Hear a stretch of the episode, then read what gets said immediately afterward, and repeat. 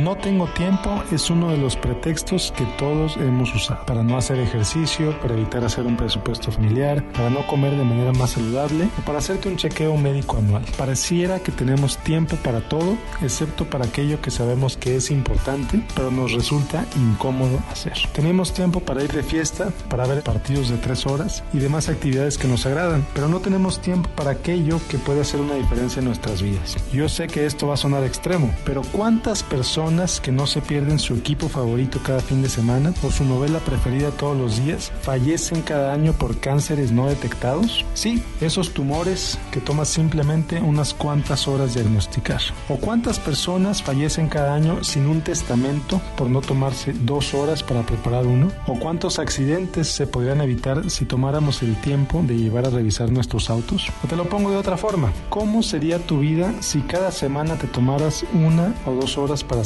mejor? ¿Qué te impide hacerlo? Te invito a que uses estas últimas semanas del año para hacer todo eso que no has hecho por desidia por una supuesta falta de tiempo. Llámale a esa persona, revisa tu auto, checa tu salud, trabaja en tu testamento. Prepara tu presupuesto familiar o haz eso, lo que sea, que llevas meses posponiendo te sentirás mejor y terminarás el año con la satisfacción de haberlo hecho. Recuerda, el problema casi siempre no es la falta de tiempo, es la falta de claridad en tus prioridades. Trata como importante aquello que verdaderamente lo es y como trivial aquello que no hace ninguna diferencia en tu vida. Te garantizo que tendrás más tiempo del que crees que tienes. Te invito a seguirme en facebook.com diagonal Miguel Gómez Consejero. Soy Miguel Gómez, consejero financiero, Noticias MBS.